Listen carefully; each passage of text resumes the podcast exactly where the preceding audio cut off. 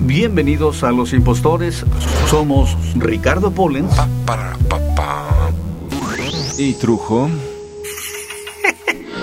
¿Cómo se llama este muchacho? Se puede llamar la tortuga. Esa es nuestra propuesta el día de hoy. 9 de la mañana, 4 de la tarde y 10 de la noche, tiempo del centro. Esto, Esto es Los Impostores. ¡Adelante, Cuscatlaco! ¡A demostrar tu apoyo por nuestra selección! ¡Vuelve la pasión!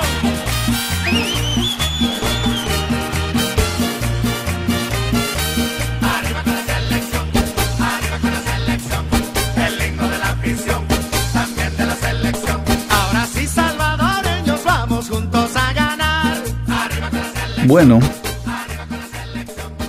en este momento me encuentro en la sala de mi apartamento aquí en Los Ángeles, California. Acaba de terminar el partido de fútbol de México contra El Salvador. Un temible equipo de fútbol. ¡Uh! y pues me hace pensar muchas cosas.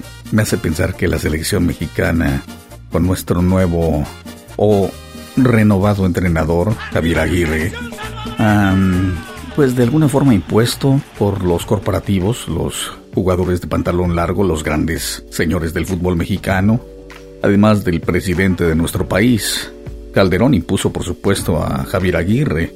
No es que me moleste básicamente que Javier Aguirre esté, porque la verdad es que no puedo negar que es un gran entrenador. He sido un fan de, de Aguirre desde que yo jugaba en las filas de la... en las ligas menores del Club América. A mí me tocó ser un jugador en ciernes cuando él fue enviado a precisamente aquí a Los Ángeles, California, con el equipo de los Aztecas, eh, que era del América y muchas cosas más.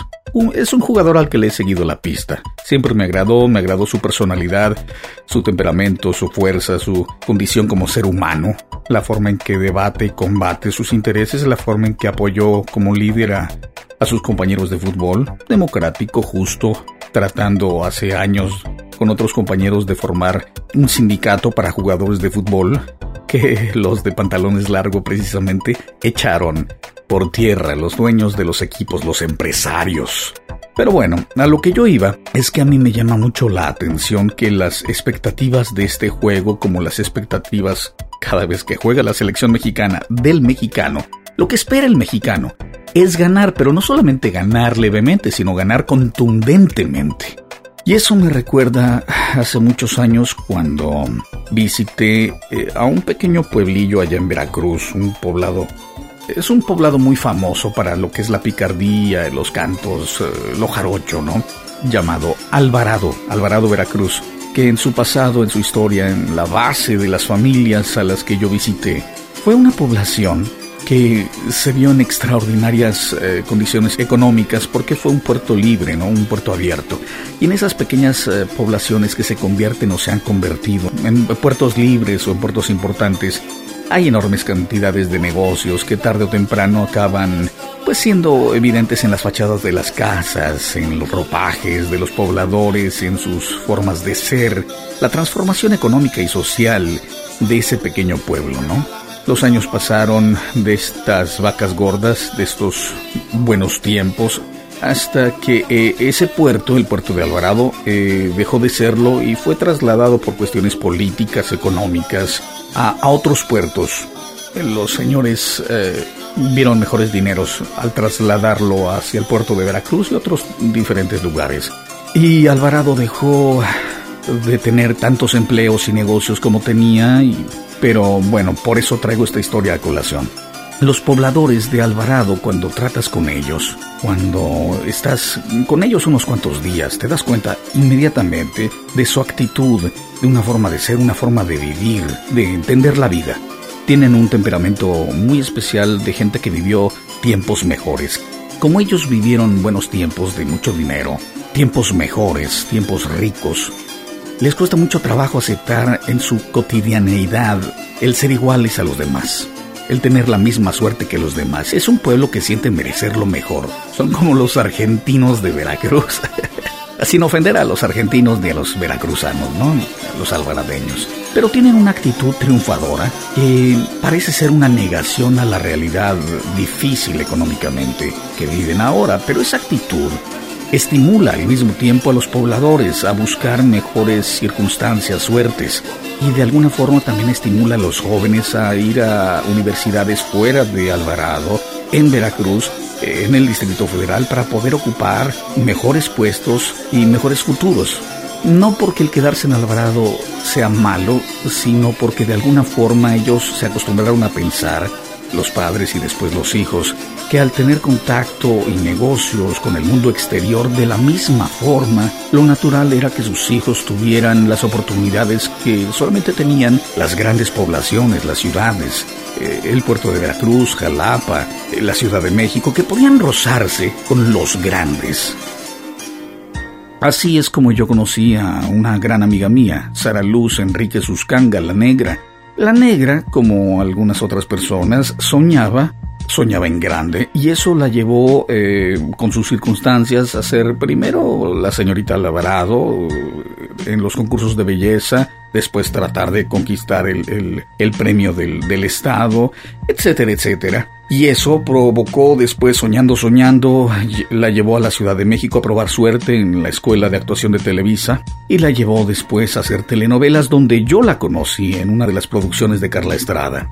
Era una chava que no era nada más una provinciana, era, era una chica de un pequeño pueblo pero en realidad era una mujer con grandes sueños, sueños que hacen que una mujer como ella después eh, de su tiempo natural buscara estudiar una carrera universitaria fuera de Alvarado y lo lograra. Y sigue estudiando y no se conforma ni se conformará con ser la mujer bonita de un concurso, no se conformó con ser la actriz de telenovelas de Televisa, que era una celebridad en Alvarado, pero no se conformó, ella quería más. Y eso está bien. Eso está bien, creo que está muy bien. Pero yo lo saco a colación porque México tiene ese mismo conflicto, esa, esa negación a la hora del fútbol y a la hora de muchas cosas. México se acostumbró durante muchísimos años a ser el rey del fútbol en la Confederación de Fútbol del Centro y del Caribe. Nosotros competíamos contra El Salvador, Guatemala, Nicaragua, Trinidad y Tobago, Costa Rica, por supuesto, Estados Unidos y Canadá. Y fue pasando el tiempo y nosotros, porque lo recuerdo desde la infancia, nosotros le ganábamos por goleadas enormes a estos equipos. Recuerdo haber haber visto un partido donde a Trinidad y Tobago le ganamos por 8 o 10 goles. Era lo más común ganarles por 4, 3, 5 goles.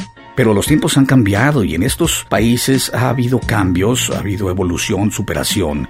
No estoy hablando de hechos científicos o periodísticos, me puedo estar equivocando, pero recuerdo perfectamente como un jugador de fútbol, como fanático, como seguidor de estos juegos de la selección, que una de las primeras elecciones de esta Confederación del Centro y del Caribe, que a mí me impactó, fue la selección de Costa Rica, porque esta selección, haciendo un enorme esfuerzo nacional económico para pagar a un entrenador eh, fuera de Costa Rica, contrató a Bora Milutinovich.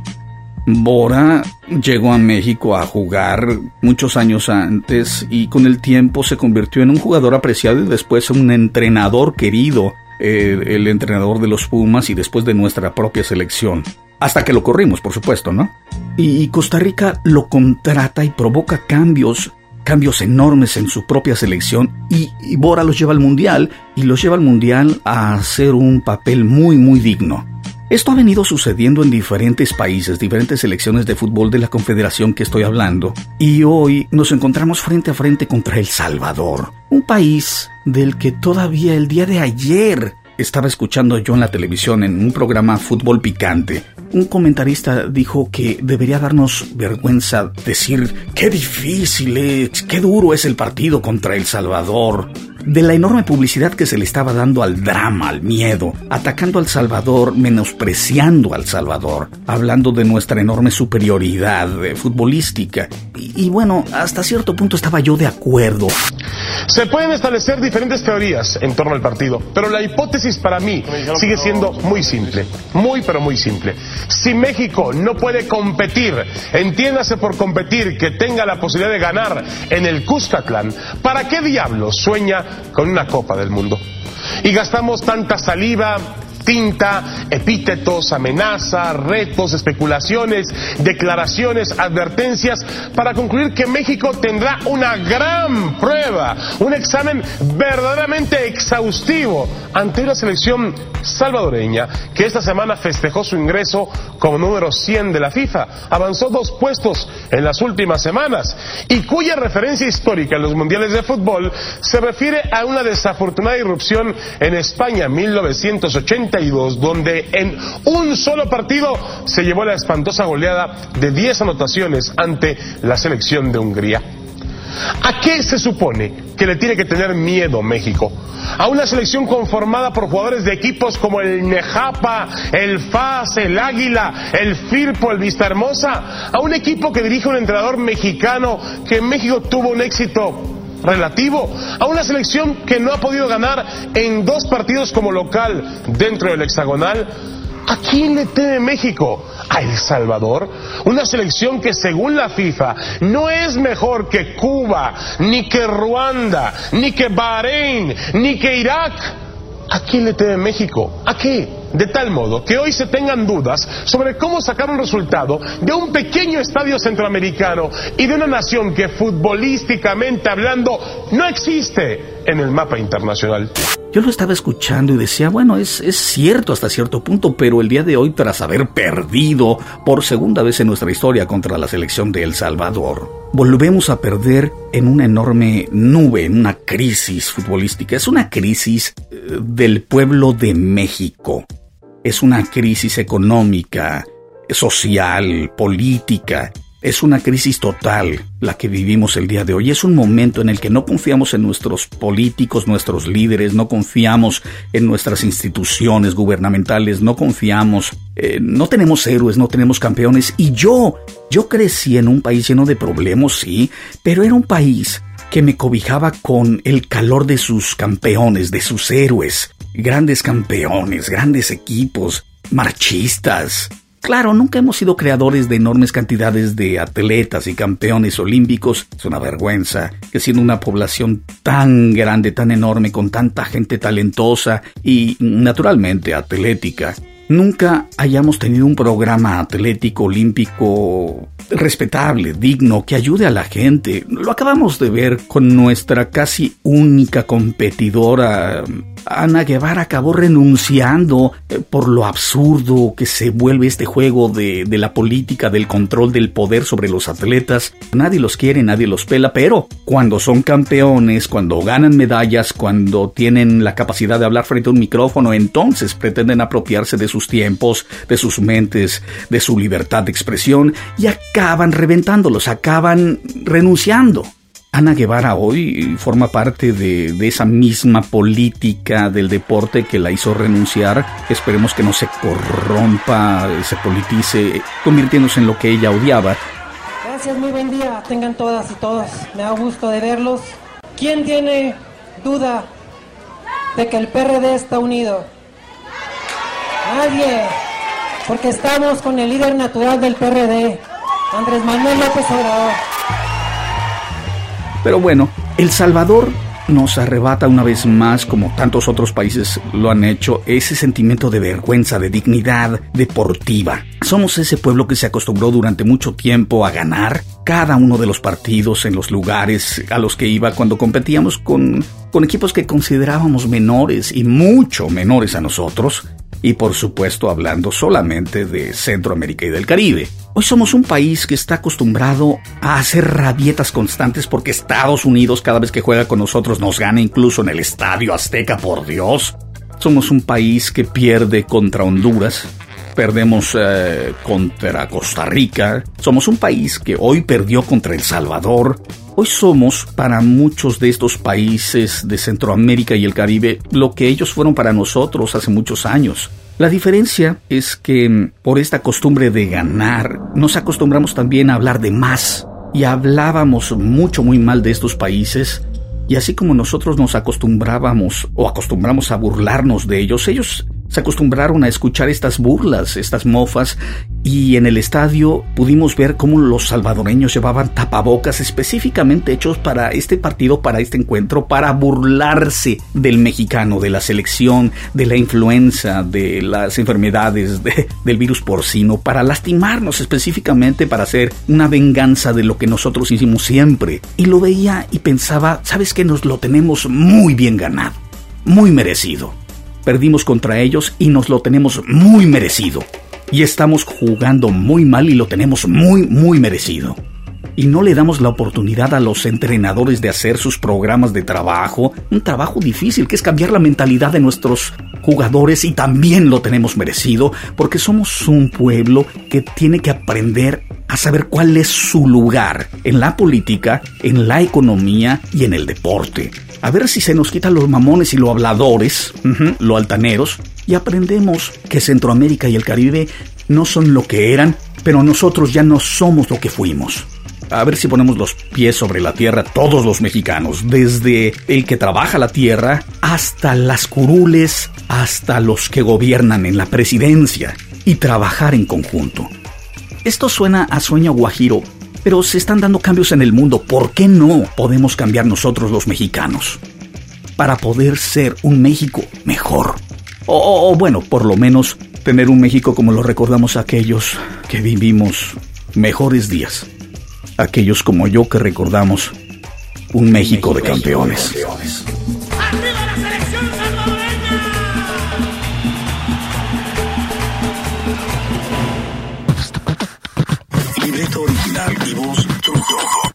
Machino, a muy machino, marica nena, más bien putino, que muy machino, a muy machino, marica nena, más bien putino, que muy machino, a muy machino, marica nena, más bien putino, que muy machino, a muy machino, marica nena,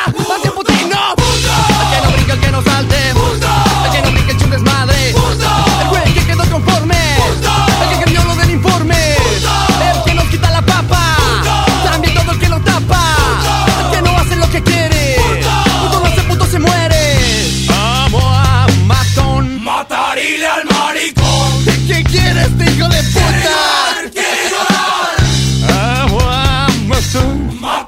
Al maricón. Este es un son dedicado a Mickey y a toda su familia y a Iñaki, su hermano.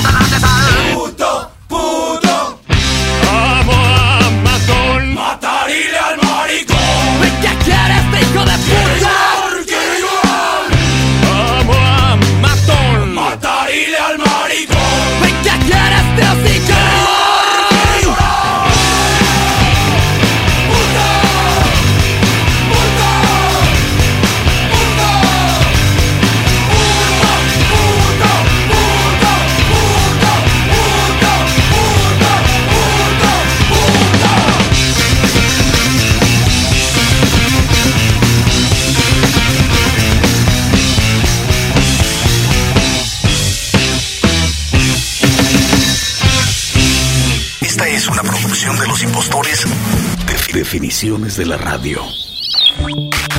Radio. Elemento de sostén de las aletas. Se reconocen los siguientes tipos. Radio espinoso o espina. Radio blando o articulado. Radio es lo que tú quieres que sea.